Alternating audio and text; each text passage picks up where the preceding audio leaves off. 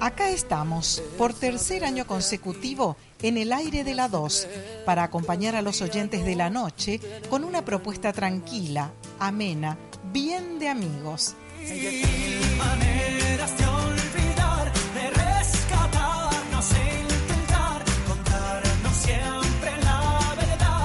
Hablaremos de todos los temas, los que propongan ustedes, los que elijamos nosotros, lo que el devenir diario y la información nos imponga.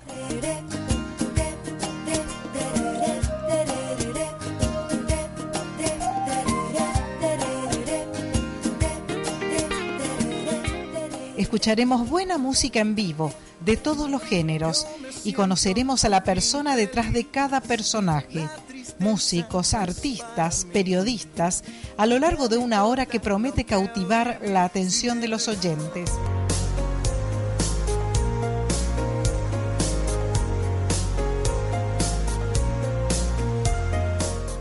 Esperamos tu llamado a través de nuestro teléfono que es el 443 8888 o tu mensaje al 3794 55 9985 si preferís el Facebook, búscanos en Acá estamos. Para los que nos escuchan desde algún lugar del mundo, estamos en www.radio2.com.ar y por supuesto acá en la 99.3.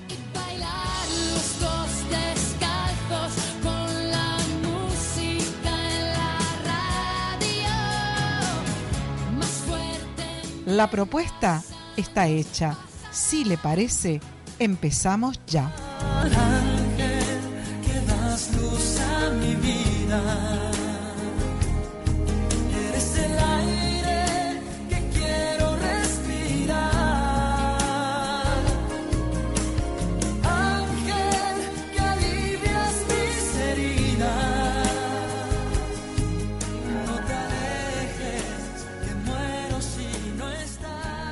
Miércoles 6 de agosto de 2014 y empieza un nuevo programa de Acá estamos, en la operación técnica. Eh, me parece hasta el señor. Ah, llegó el señor Omar Romero nuevamente. Así que bienvenido, Omar. Eh, listo para operar este programa hoy y mañana. Me parece muy bien.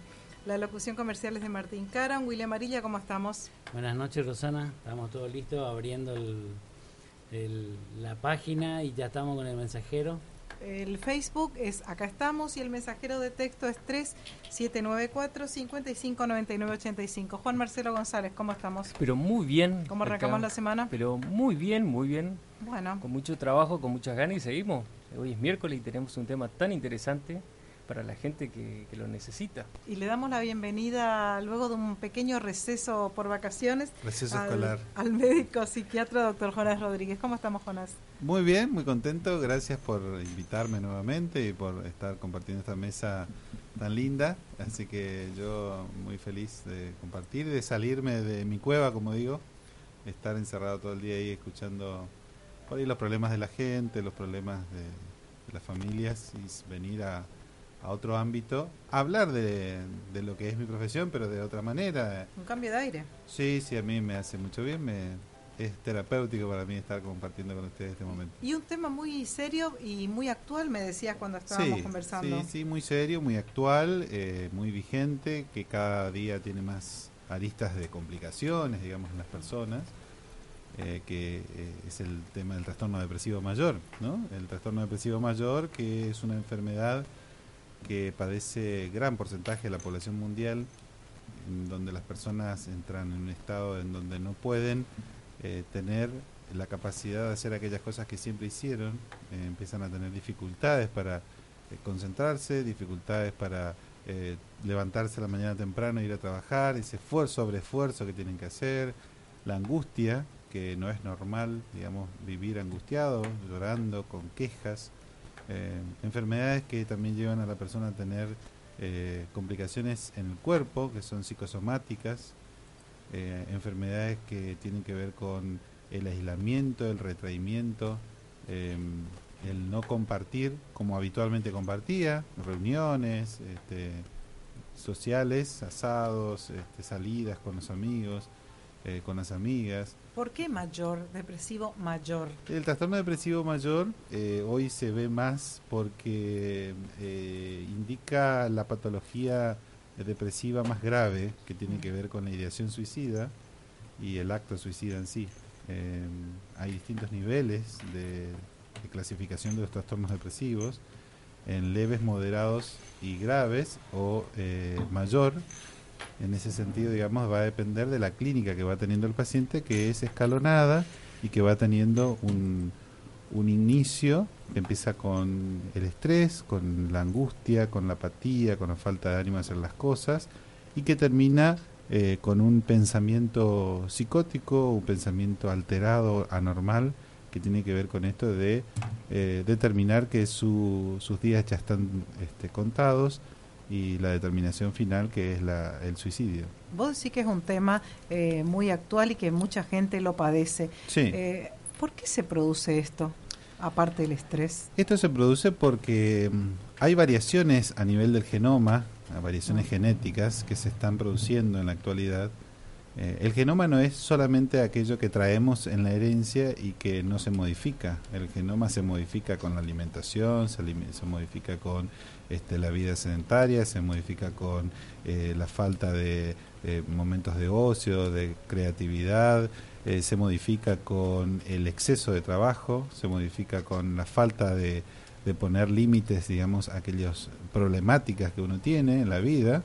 Eh, empieza a modificarse la capacidad que tiene el organismo de eh, salir a responder a un problema que se denomina eh, disminución de la capacidad de resiliencia. La resiliencia es la capacidad que tenemos todos para resolver problemas y para salir de una situación este, dramática o problemática. Empiezan con amplificaciones del problema, es decir, que un problema que antes era sencillo y pequeño, lo convierten en una situación este, loca, Ese extrema, tipo que decir, eh, haces una montaña de un problema. Exactamente. Esa persona Ah. que está haciendo una montaña del problema, en realidad está sintiendo que hay una montaña delante de él y no puede pasarla. El umbral de la capacidad de resolver problemas disminuye muchísimo y aquellas cosas que habitualmente eran cosas sencillas por resolver, se les vuelve un mundo y no pueden tomar decisión, no pueden resolver la situación, necesitan de la ayuda del otro. Eh, dependiendo de la personalidad de cada uno, estas personas van a introvertirse, no van a responder o van a buscar apoyo hasta un punto. Eh, aquellas veces que no pueden eh, lograr apoyo o encontrar alguien que les escuche, porque generalmente son personas que irradian mala energía o mala onda, digamos, como que oh, vez viene este pesado acá decir, eh, y, y lo tengo que escuchar yo. Es decir, no es que uno naturalmente tiende a ayudar al que viene con mala onda, ¿sí? Eh, no, generalmente salimos a correr, nos ayudamos. Eh, que viene con la mala energía, que todo es negativo, el quejoso, el que otra vez, este está depresivo, el que se queja, el que no le encuentra que todo está mal, que este país es una porquería, que todo- O sea, el negativo, el quejoso, el que no puede resolver un problema. Exactamente. está con ese trastorno empieza a depresivo. manifestar, empieza Mm. a manifestar algunos de los síntomas del trastorno depresivo mayor y estos síntomas eh, conllevan generalmente a un deterioro aún mayor que, que tiene que ver con lo cognitivo. Por ejemplo, la alteración en la memoria, que es muy común en estos pacientes. Se olvidan de las cosas, no recuerdan eh, dónde está la llave, ya responden mal, y hay una característica que es la intolerancia, son intolerantes, este, te pedí tal cosa, ya responden mal, y te, me salís con esto, me voy de acá, se aíslan, se quedan en el trabajo más horas de las que tienen que quedarse, si es que en la casa le reclaman cosas.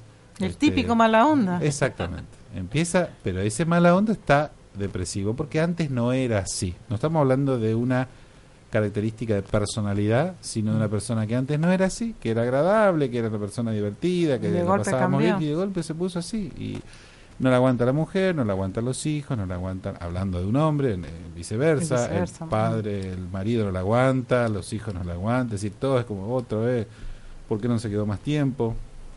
el- aquellos convivientes que si el, esta persona está en la casa, llegan tarde a la casa, comen afuera, llegan para dormir nomás y retirarse, es decir, tratan de evitar este problema, que realmente es un problema, porque mañana podemos contar una desgracia, porque esta persona empieza a planificar en su cabeza, no solamente que ya no tiene más ganas de hablar con nadie, sino que se da cuenta que los demás tampoco quieren estar con él y te dicen, no quieren estar conmigo, no quieren verme, no quieren, eh, entonces nadie me quiere, que para qué sigo acá, y empieza con todo un pensamiento alterado que después termina con, con, con, una, con una decisión eh, que la tienen bien clara, ¿eh? esa decisión ha terminado mi, mi función en este mundo y parten. Doctor, ¿se da cuenta que está enfermo?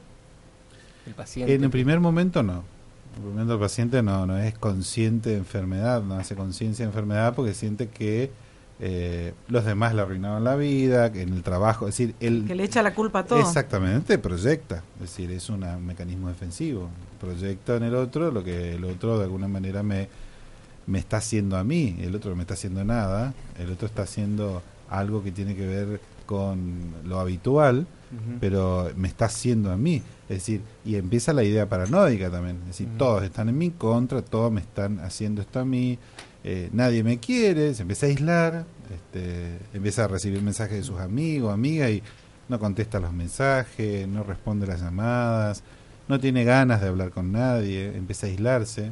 Entonces eh, empieza a desarrollarse una estructura de pensamiento anómalo, anormal.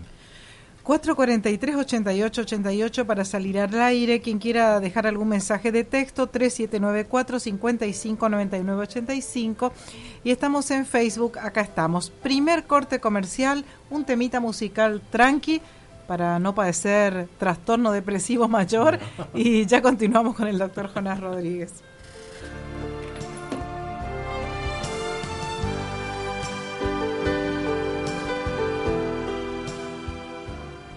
Enseguida vuelve.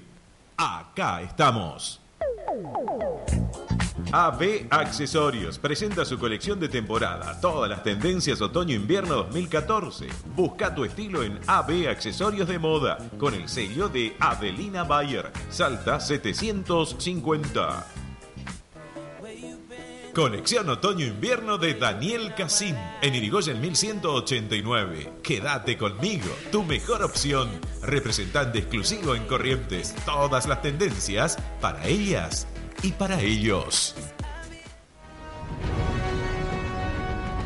Decimosexto Torneo Internacional de Taekwondo ITF. Domingo 10 de agosto, Club de Regatas Corrientes. Desde las 9 horas, más de 1.200 competidores. Categoría exhibición hasta 7 años. Competencias de juveniles, adultos y seniors.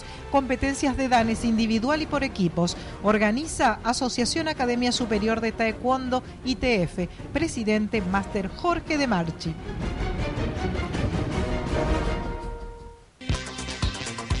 Confíe su salud bucal a un profesional de experiencia, doctor Aníbal Portillo, especialista en ortodoncia e implantes. Solicite turnos al 442-4546. Doctor Aníbal Portillo. El Galpón de lunes a sábados. Tres canchas de fútbol 5 con todos los servicios. servicios. Reserve su turno al 3794 81 81 45. Para los más chicos, El Galpón Escuela de Fútbol, dirigida por profesionales. Belgrano 2124.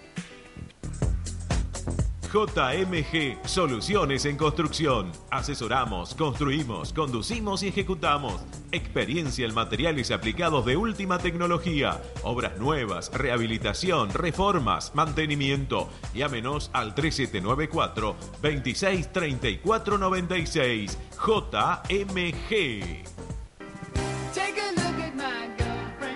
Petit Valencia, el auténtico sabor de las empanadas más ricas de Corrientes. En Mendoza, 1650 y ex vía Petit Valencia. Haga su pedido llamando al 443-7406. Doctor Jonás Rodríguez, médico psiquiatra, tratamientos de adicciones, trastornos de ansiedad, ataques de pánico, depresión. Solicite turno al 446-0095. Doctor Jonás Rodríguez, Avenida Pujol, 1979, sexto D.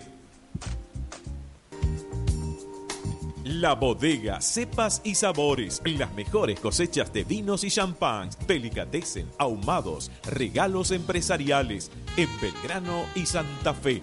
La Bodega. Ramírez Propiedades, seriedad y responsabilidad al servicio del mercado inmobiliario de la región. Ramírez Propiedades en Junín y Paraguay, con el aval de 39 años de experiencia.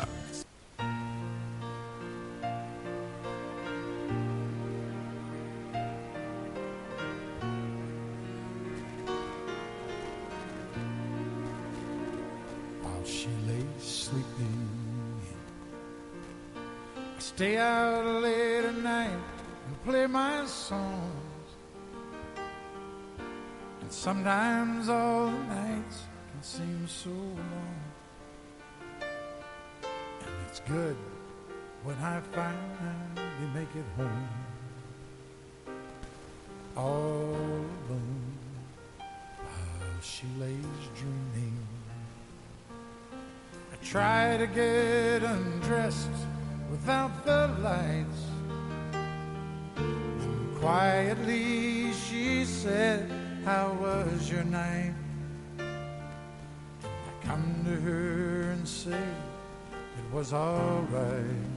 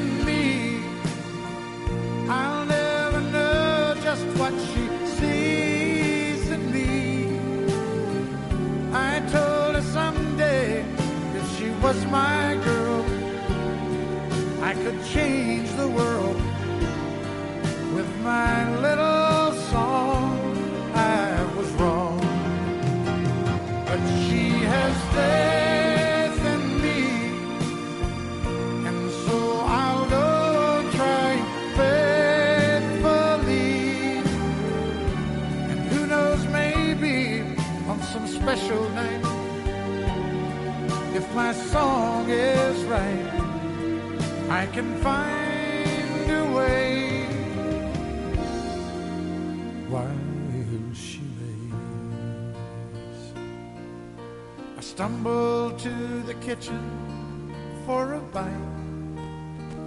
Oh, then I see my old guitar in the night, just waiting for me like a secret friend. And there's no end while she lays crying. I fumble with a melody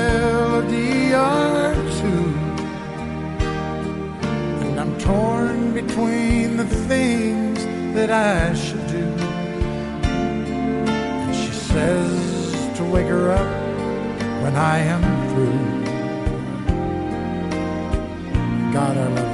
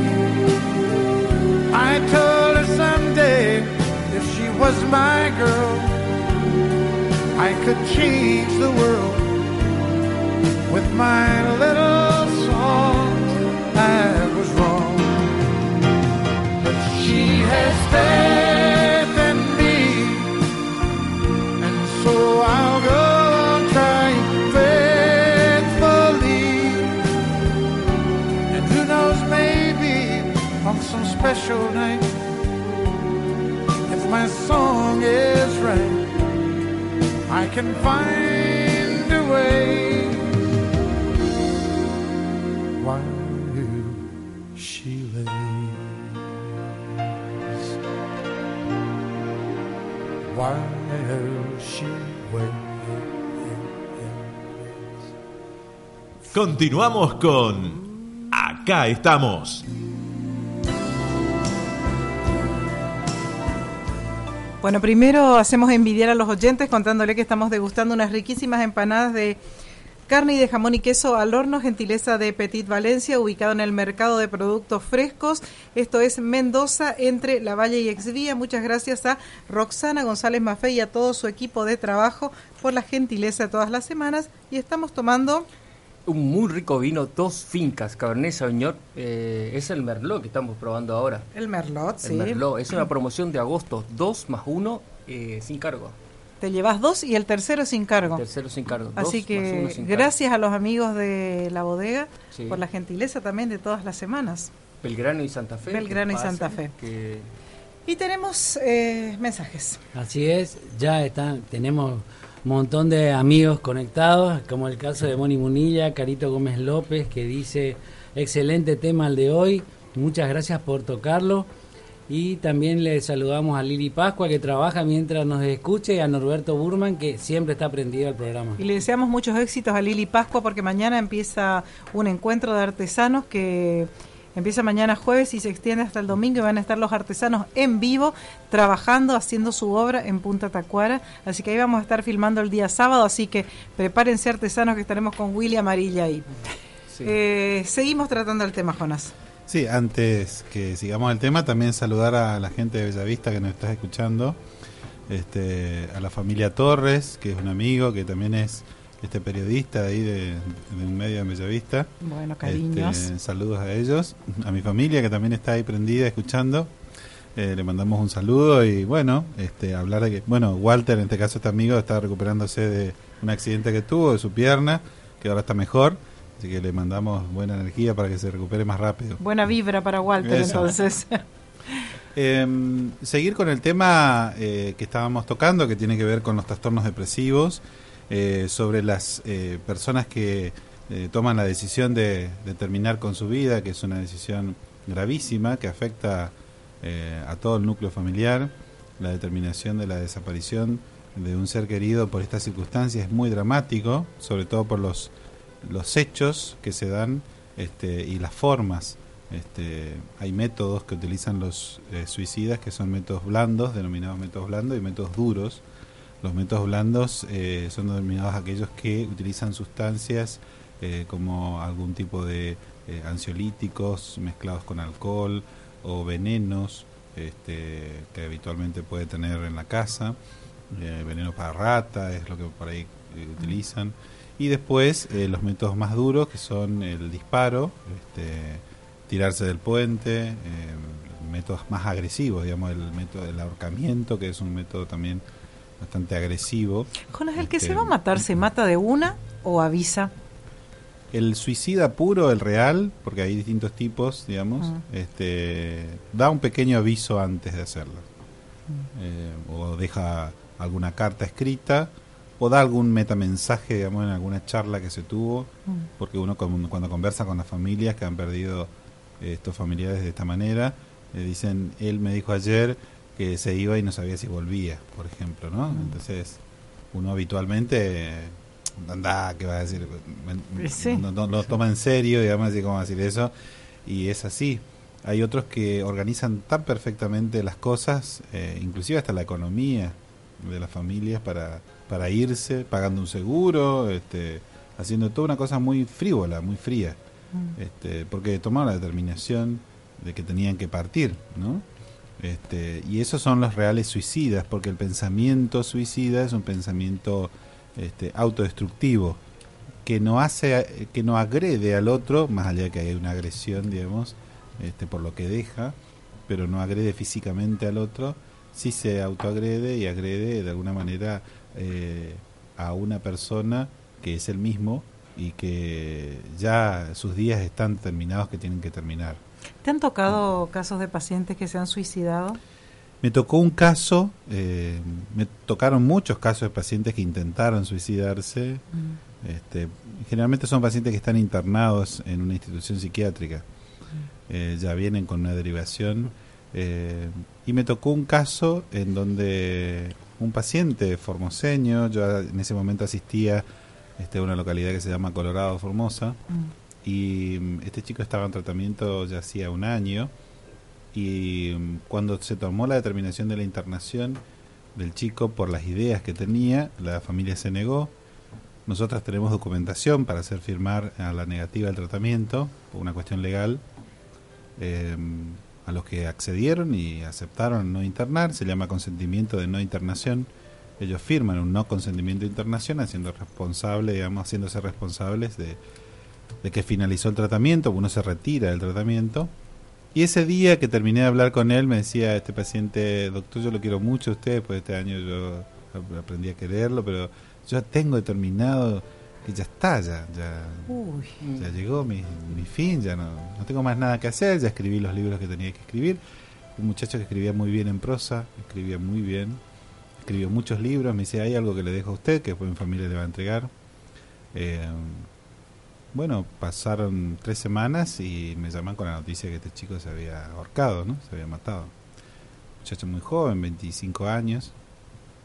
Y este, la familia me llamó, por supuesto, eh, doctor, no le, toda la culpa, ¿no? No le hicimos caso, teníamos que haberle hecho caso, ¿por qué no le hicimos caso? Y todo este tema de la culpa que queda también como este un elemento, digamos, a, acompañar a esta familia que quedó con, con toda esta situación, en donde si, si hubiese tomado determinaciones este, antes, quizás podíamos haberlo salvado.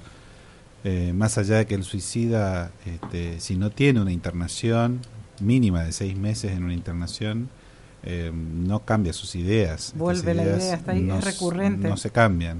mm. Eh, después me, me entero que me dejó un libro en prosa hecho, dedicado a mi persona, que lo tengo bien guardado, este, donde me agradecía todos los consejos y las cosas que le insistía y decía, que lo mantuvieron vivo durante un año. Este, él esperaba siempre sus momentos de terapia con mucha ansiedad. Este, y de alguna forma, bueno, él tomó la determinación, dejó organizado, dejó una carta a la familia para que no tengan culpa. O sea, hizo un trabajo impresionante en cuanto a lo que desplegó. Em, Yo, yo sé que por ahí nos salimos un poquito del tema porque es como que nos centramos de golpe en el suicida, pero el que se suicida trata de castigar a alguien. No, no, eh, el, el suicida tiene una elección eh, que viene marcada por un montón de derrotas, ¿sí? Mm. Estas derrotas que, que la vida, digamos, le puso adelante que no supo sobrellevar, que tiene que ver con esta falta de capacidad, porque hay una pérdida de la capacidad intelectual, eh, una pérdida de capacidad física. Cuando uno empieza un tratamiento antidepresivo y tenemos un paciente potencialmente suicida, lo que siempre decimos los psiquiatras es que tenemos que internar antes que venga la fuerza suicida, porque el depresivo no tiene ni fuerza física para hacerlo. Cuando uno empieza con un tratamiento con un paciente potencialmente suicida, tiene que internarlo porque lo primero que hace la medicación es darle fuerza física, pero la idea no la quitamos en un primer momento. ¿Cobardía o valentía? Hay mucha discusión respecto a eso. Hay autores que hablan de valentía, hay otros que hablan de cobardía, hay otros que hablan de enfermedad, de patología, hay otros que hablan de, de locura, de psicosis, otros lo plantean y clasifican estas enfermedades como de psicosis o locura, porque el pensamiento es anómalo, este, es antinatural ir en contra de la vida, la libido, las ganas de vivir, las ganas de levantarse todos los días, hacer las cosas, eh, eso es normal, es natural, el no querer hacerlo es antinatural, este, por eso hoy hablábamos en el corte, eh, estas personas que duermen mucho, que no tienen ganas de levantarse, hacer las cosas, es decir, están marcando que pasa algo, que hay un estado depresivo ahí atípico, anormal, que está sucediendo. Pero sí, este, las circunstancias también hay que ver, si es violencia emocional lo que están viviendo. Hay momentos de mucha violencia emocional que puede vivir un individuo y determinar que tiene que terminar con su vida. Este, existen los suicidios altruistas. En nuestro país es, en nuestro país no se conoce quizás los casos porque no se notician los casos o no se pone tanto en los medios de comunicaciones, pero sí, por ejemplo, el suicidio altruista es aquel que mata a sus hijos y se mata después él. Este, y O el de ra- las Torres razonamiento- Gemelas. El razonamiento que tienen es eh, mato primero a mis hijos para que no sufran. En la guerra se vio mucho esto. Familias que quedaban solas y que los chicos se morían de hambre y les mataban antes que terminen sufriendo esta... Gente que se autoinmola también. Sí, seguro. Por una causa Sí, bueno, política. eso tiene que ver ya con una idea O delirante, religiosa. ¿sí? Mm. El Mm. suicidio ya en una, no en un aspecto de un trastorno depresivo, sino de un concepto ideológico extremista, ¿sí? Fanático. Tenemos mensajes, Willy. Sí, dice Lili Pasca que te agradece por los saludos y todo eso y que nos estaban por esperar mañana con los chipacitos, a lo que le dije que íbamos a ir el sábado. Entonces dice que, a lo- que seguramente la mamá va a llevar una tarta invertida de manzana. Entonces, Ah, qué rico. Bueno, bueno. Se cura, se trata. Se trata, El tratamiento consiste en farmacología, en psicoterapia. Si es muy extremo, digamos, el cuadro, se interna al paciente. Eh, generalmente internamos primero al paciente. Cuando el paciente menciona la idea de que puede pensar en quitarse la vida, uno ya interna al paciente. Y la internación consiste en eh, evaluarlo profundamente al paciente desde la psicología, de la psiquiatría, de la clínica, hacer un tratamiento farmacológico con antidepresivos, que hay muy buenos tratamientos hoy por hoy, hay cientos de fármacos este, muy buenos que no tienen efectos adversos. Hay fármacos que son muy rápidos, que en días puede el paciente empezar a cambiar En y a días, mejorar. sí. En días, antes pasaba mucho tiempo para que el paciente mejore. Y en ese sentido, digamos, la internación es una indicación médica. Nosotros tenemos una situación en los hospitales hoy que este, hay una nueva ley de salud mental que nos impide un poco proceder con las internaciones a la fuerza, pero en el caso del suicida hay un criterio médico que tenemos que respetar y si el paciente está con esa ideación hay que hacerlo, hay que internar al paciente. Y en la familia, ¿cómo, cómo se le puede tratar? La familia tiene que tener una terapia de tipo familiar, de explicación, sobre todo de psicoeducación, en donde se le da a conocer eh, las posibilidades que uno tiene internando a su familiar y las posibilidades que puede tener no internándolo. Es decir, eh, inclusive uno, si se niegan a la internación, uno se abre el tratamiento, es decir, no, no puede hacerse responsable de algo que indicó y no se cumplió. Es decir, y la familia tiene que co- acompañar al profesional que indica una internación. Una internación es una, una situación seria en donde se aísla al paciente para su mejor contención y tratamiento. Es decir, no es eh, algo de los pelos ni una locura internar a un paciente que puede terminar mañana con su vida. Es decir, y ahí es donde tenemos que decir, no, hacemos cumplir esto porque es algo que excede a la voluntad de cualquiera, inclusive del mismo paciente. Es el paciente está manejada, es manejado su voluntad por esta enfermedad.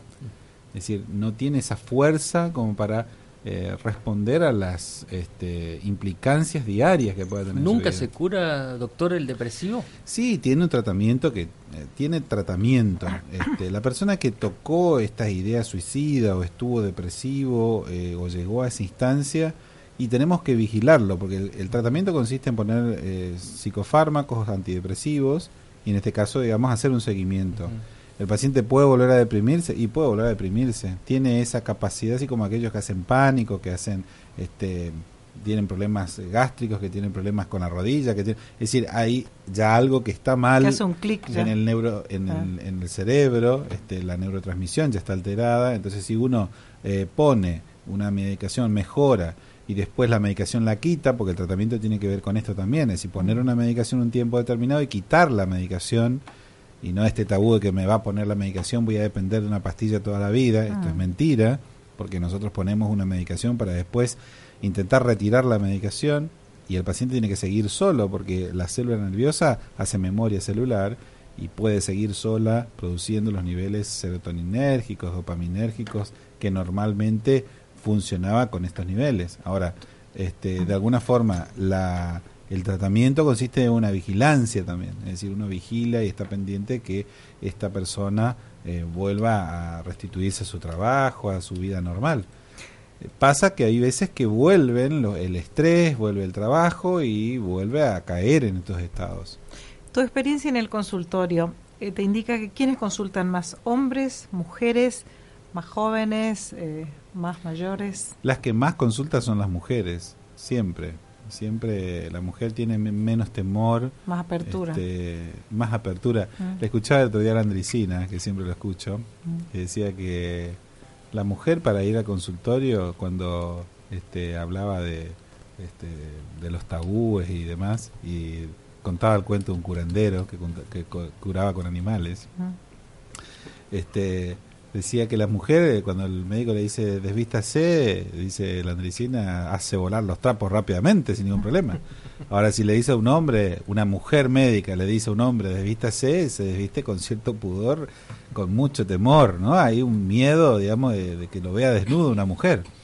Este y esto es real también en la consulta generalmente va la mujer, que es la que se siente eh, con un padecimiento, y el hombre generalmente no va porque el hombre no llora, el hombre este, no tiene que sentirse, se, se- es como que baja de la categoría de hombre si va a consultar al médico, es más un psiquiatra o un psicólogo. Entonces en ese sentido son las que más, eh, las más inteligentes son las mujeres ahí, en ese sentido, ¿no? Lo que pasa es que est- está ese mito de que si vas a consultar a un psiquiatra es porque estás loco. Claro, hay un mito que gracias a Dios en Corrientes en su hoy por hoy eh, eh, existe menos resistencia que antes. Todavía está esto, te vas al loquero, te vas a ver, eh, a vos te falla, te pasa algo, o algunos tienen temor. Eh, en los pueblos pasa, tengo pacientes del interior de Formosa, de Santa Fe y demás que vienen a verme acá porque no porque yo sea mejor que los que tienen ellos en sus ciudades, sino que no quieren que les visiten ni quieren que les vean los amigos que se va al psiquiatra, ¿sí? Este, por eso uno tiene que tener este, un poquito de, de cuidado o cuidar al paciente psicoeducándolo.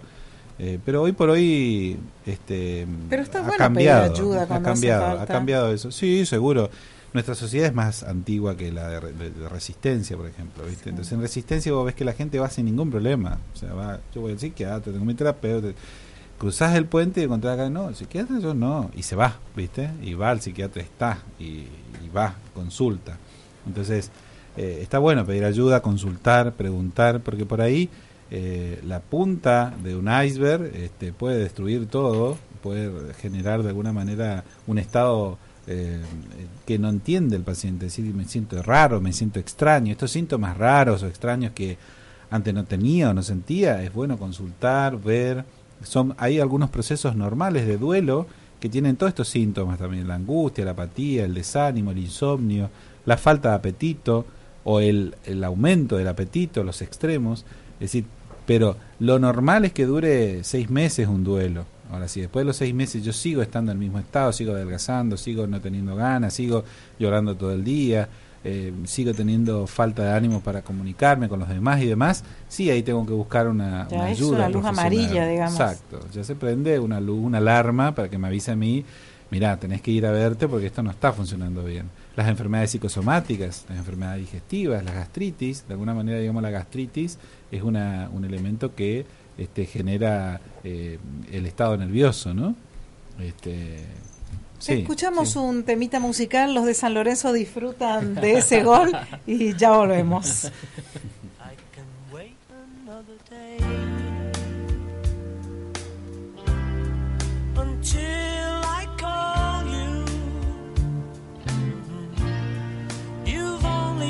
my heart on a string and everything aflutter.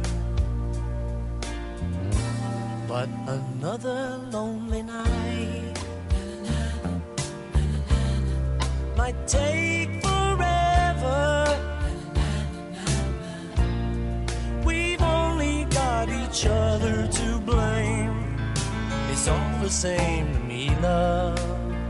Cause I know what I feel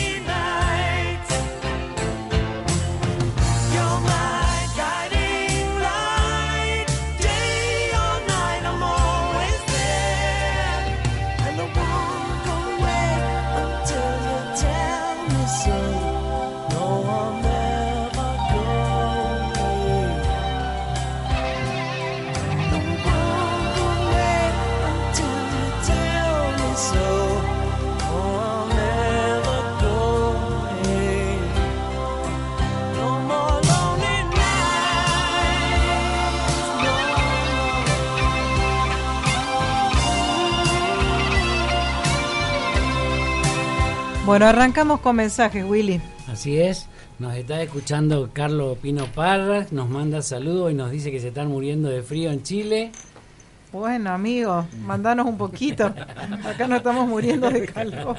Estamos con aire acondicionado. Y después Patricia Cerdán que dice, buenísimo el programa, como siempre, excelente las explicaciones del doctor, muy claras. Gracias porque aprendemos mucho. Eh, vos le hacías una pregunta en la, en la música que tenía que ver con los adolescentes, Sí. con los jóvenes. ¿Por qué, doctor, eh, en los adolescentes se ven más casos de depresión? Bueno, hoy eh, en la consulta también nos pasa a nosotros, tenemos más eh, chicos eh, adolescentes eh, que nos traen los padres para sus tratamientos, eh, porque están depresivos, porque no tienen límites, porque están metidos en drogadependencias. Y terminamos cumpliendo el rol de padres, digamos, por ahí los terapeutas. Y eso tenemos que revisarlo siempre porque a ver hasta dónde estamos siendo verdaderamente terapeuta y hasta dónde eh, le estamos dando las herramientas a estos padres para que puedan acompañar a sus hijos en esta situación en donde la adolescencia hoy es una situación eh, de estado yo creo sí Eh, en donde los chicos hacen cosas extremas con una libertad eh, que nunca se vio antes Eh, si el chico desde chico como decía hoy en el corte no tiene límites desde muy chiquito no los padres no le ponen el límite que tienen que poner no le enseñan a ser este de alguna manera eh, capaces de valerse por sí mismos no le dan los elementos de enseñanza que uno tiene que sentarse estar con los chicos y dialogar. Cómo dialoga uno con un niño qué es lo primero eh, que hace para empezar el diálogo con un chico con un niño de 4 o 5 años de 2 años cómo dialogo yo el primer ¿Cómo? diálogo que se establece es el juego. Si yo me siento a jugar con mis hijos, ahí empiezo a hablar con ellos. Si el chico me dice, vení papá, jugamos a la pelota, no, pará, ya voy, y estoy en la mía. O me dice, vení, vamos a jugar un partido de play, yo, no, no, no, esperá, ya. O vení, este, vamos a hacer dibujitos. Y yo no me tomo ese tiempo que tengo que tener para sentarme, a compartir con él, a este, jugar un rato. eh, este chico no va a hablar conmigo en la adolescencia y no me va a contar lo que le pasa. Es decir, yo lo primero que tengo que hacer es sentarme a dialogar. Le va a contar al amiguito, le va a contar a cualquier otro, pero a mí no me va a contar las cosas. Entonces, el juego es tan importante hoy, el- el- la comunicación que existe con el juego, con el niño, eso establece un pacto de amor este, y un pacto de confianza que no tiene que ver con eh, la amistad, porque hoy estamos dejando huérfanos a muchos de nuestros hijos porque somos amigos de nuestros hijos. ¿Por qué digo esto? Porque le dejamos sin padre. ¿Sí?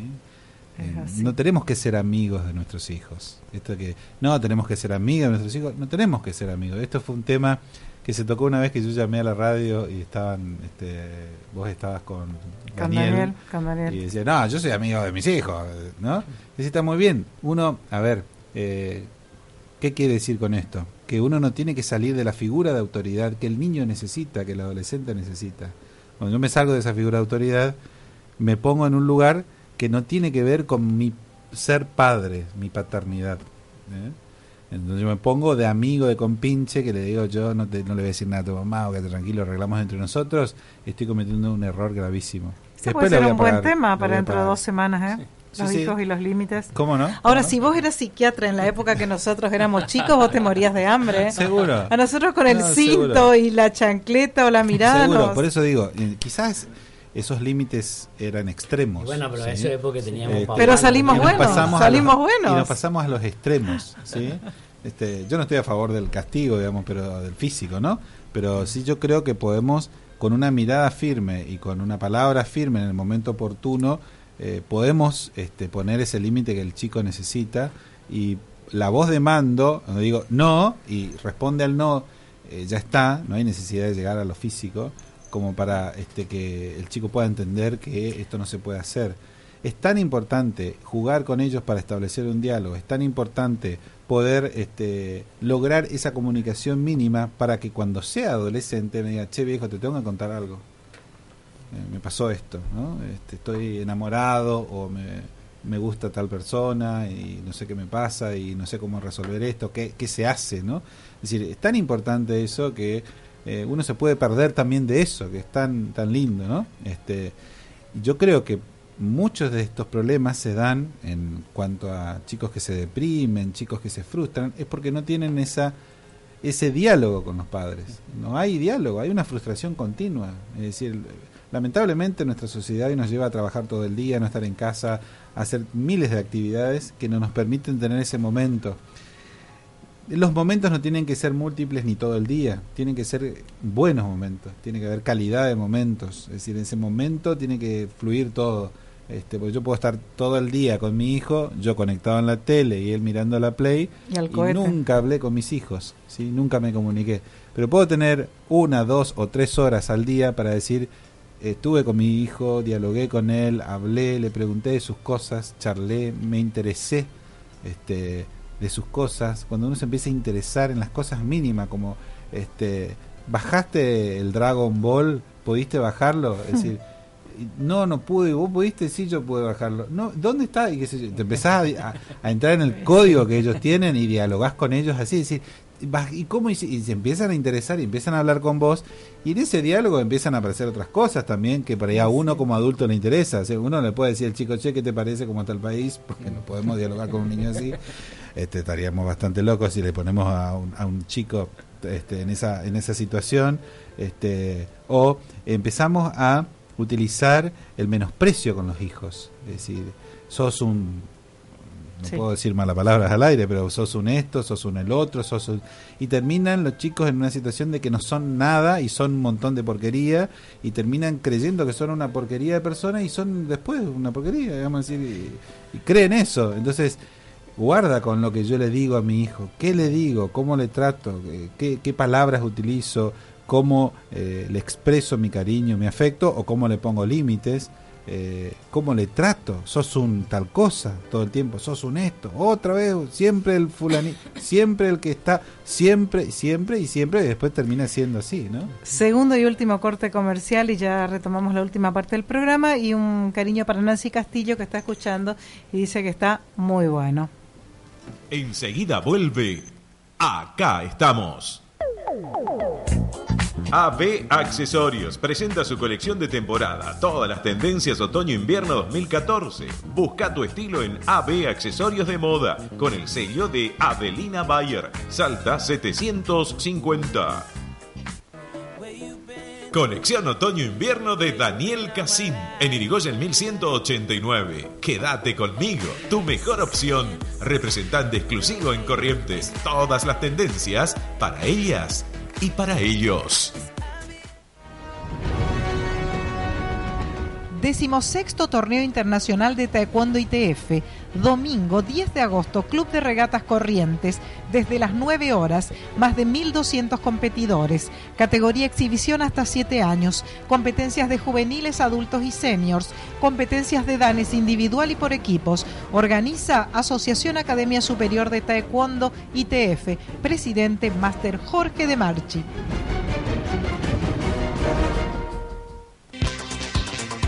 Confíe su salud bucal a un profesional de experiencia, doctor Aníbal Portillo, especialista en ortodoncia e implantes. Solicite turnos al 442-4546. Doctor Aníbal Portillo.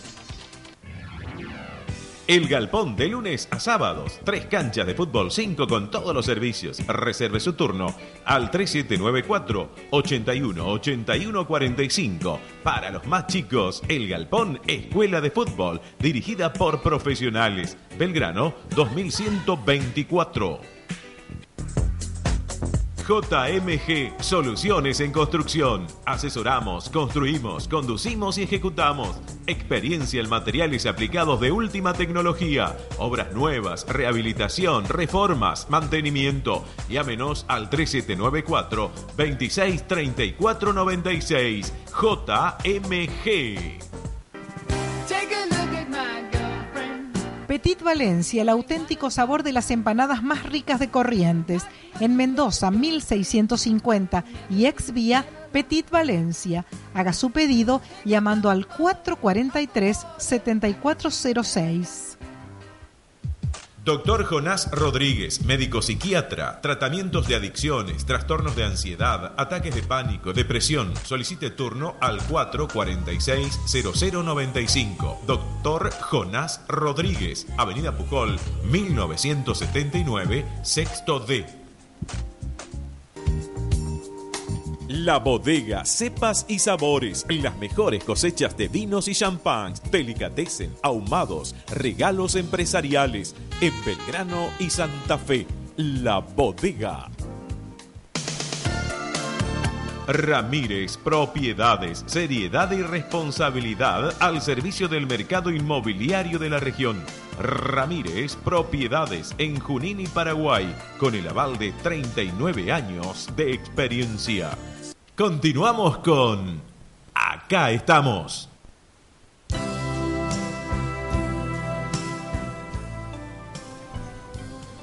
Y acá seguimos con el, con el doctor y vamos a seguir hablando del tema de los adolescentes y cómo, cómo deben ser los padres y motivar a los chicos o para que no caigan en la depresión. Sí, es muy importante observar los síntomas. Es decir, la diferencia que existe entre un niño o un adolescente con un adulto es que los síntomas del trastorno depresivo son diferentes. Es decir, un niño o un adolescente deprimido no es eh, una persona que está tirada en la cama llorando todo el día como un adulto, o no es aquel que no tiene ganas de hacer cosas, sino es el chico agresivo. La agresividad que expresa el niño o el, el adolescente es el síntoma primordial eh, de la depresión.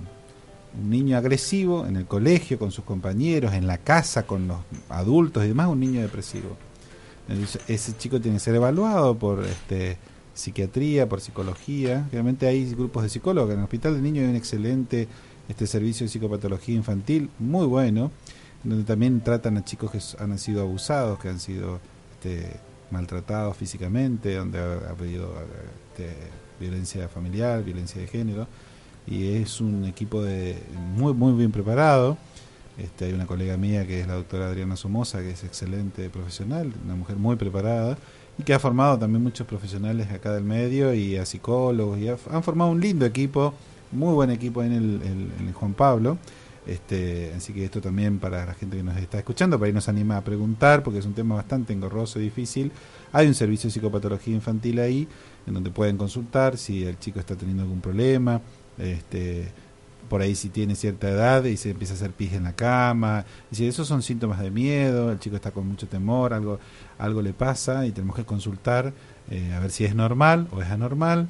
Este, otros síntomas son estos cuadros de agresión, el chico se pone agresivo, se pone violento, se pone contestatario extremo, porque por ahí el chico contesta, pero eh, por ahí puede ser de rebelde que conteste, pero aquel que se pone agresivo, que le quiere pegar a cualquiera, que se saca, el hiperactivo, este, estos son todos síntomas que después en la adultez puede desarrollar una enfermedad, un trastorno depresivo mayor, puede llevar a una idea suicida, puede llevar este, ataques de pánico, puede llevar una serie de síntomas eh, que tienen que observarse ya en la niñez. Hoy en psiquiatría estamos trabajando también en la prevención, eh, sobre todo aquellos pacientes que tienen hijos, es decir, pacientes enfermos que tienen hijos que pueden llegar a desarrollar una enfermedad parecida a la mamá, parecida al papá, uno hace prevención, evaluación y hoy por hoy trabajamos ya en prevención. Entonces es muy importante eh, que de alguna manera, digamos, el padre esté informado de estas cosas, porque no tiene que el chico estar llorando sentado todo el día, sino que el chico es agresivo, este, está haciendo sus cosas cotidianas, es agresivo, es el rebelde de la escuela, es el que está siempre es el, el que está haciendo maldades o el que está buscando agredir o lastimar físicamente al otro y suelen haber características inclusive que lastiman a los animales, son malos con sus perritos, con sus mascotas, ¿sí? Entonces, eh, eso a, a tener en cuenta, digamos, ¿no? y a los la hora de padres que de- desmotivan a los chicos que vos no servís, vos no sos esto, vos... Bueno, eso eh, lo hablábamos hoy, ¿no? Este, que es un tema que lo podemos extender después, Rosana. Este, Sí, ya, y- ya agendamos para dentro de dos miércoles ese tema. Las relaciones de padres e hijos, cómo influyen. ¿te parece? Exactamente. Yo te Sí, pido sí. una reflexión del Sí. tema de hoy para cerrar. Para cerrar el tema de hoy, me parece que por ahí hay que tener en cuenta estos síntomas que mencionamos al principio, la falta de ánimo, la falta de ganas de hacer cosas que habitualmente hacía, el insomnio, la falta, hay gente que no puede dormir, pasan horas a la noche dando vueltas, mirando televisión, mirando el internet y demás como para hacer tiempo, no pueden descansar, eh, la falta de motivación, no tienen ganas, este, no tienen fuerzas físicas ni psíquicas para afrontar los problemas cotidianos, eh, las dificultades en la pareja, muchas veces se empieza a notar estas dificultades en las relaciones de pareja, no toleran al otro, no lo aguantan, el otro con un cargoso, hincha, que le molesta todo el día, decir, pará un poco, deja de molestarme ya, es decir, eh, el chiste que el otro le hace ya lo toma mal, lo, le genera un malestar, eh, pero no es una vez, es siempre. Entonces, es decir, algo está pasando. Y por ahí la pareja es la que más se da Parece cuenta. mala onda. Claro, ¿y qué le pasa a este? ¿Por qué está, por qué no quiere estar como está con otra? Digamos, ¿no? Es decir, eh, anda con otra y no, capaz está depresivo y no quiere admitirlo. El hombre generalmente no admite, digamos, enfermedad de ningún tipo, ¿eh? No admite que está enfermo. Este, la mujer puede decir, bueno, sí, yo me voy a ver a ver si me pueden ayudar porque yo no estoy rindiendo, no me siento con ganas, no tengo, no tolero a mis hijos. Es decir, cuando yo empiezo a no tolerar a mis hijos, cuidado con eso, porque es un aviso, me está avisando mi fisiología, mi organismo, de que hay algo que no está bien. Y esto tiene un tratamiento, ¿eh? tiene un tratamiento, tiene un seguimiento psicológico, psicofarmacológico, y el paciente evoluciona muy bien, anda muy bien, puede volver a su vida cotidiana con más fuerzas y con más energía. ¿no? Jonas, gracias. ¿Dónde te encuentra la gente? Bueno, la dirección es Avenida Pujol, 1979, eh, sexto D. Este, el teléfono es 446-2586. Estoy de lunes a jueves en el consultorio a partir de las 2 de la tarde, que es el horario que tienen que llamar. Eh, y bueno, estoy acá siempre para, para las consultas que quieren hacernos. También en el Facebook del programa, que se llama Acá estamos. Pueden escribir en forma privada, que vamos a responder. Siempre decimos esto porque Es por ahí la gente cree que si nos manda un mensaje en forma privada lo vamos a leer al aire. No. Entendemos que si es algo privado va a ser manejado eh, como secreto profesional. Ahí pueden hacernos consultas, digamos, este, ahí en esa página sin ningún problema. Jonas, muchas gracias. Nos vemos en dos miércoles. Los pescadores ya están con su equipo, ya están tirando las líneas, así que nos tenemos que ir. A todos, muchas gracias. Chicos, gracias. Adiós. Hasta mañana. Hasta, mañana. si Dios quiere. Un programa muy ochentoso. El negro Tiscornia nos va a acompañar con su mejor música, así que será Noche de Recuerdos.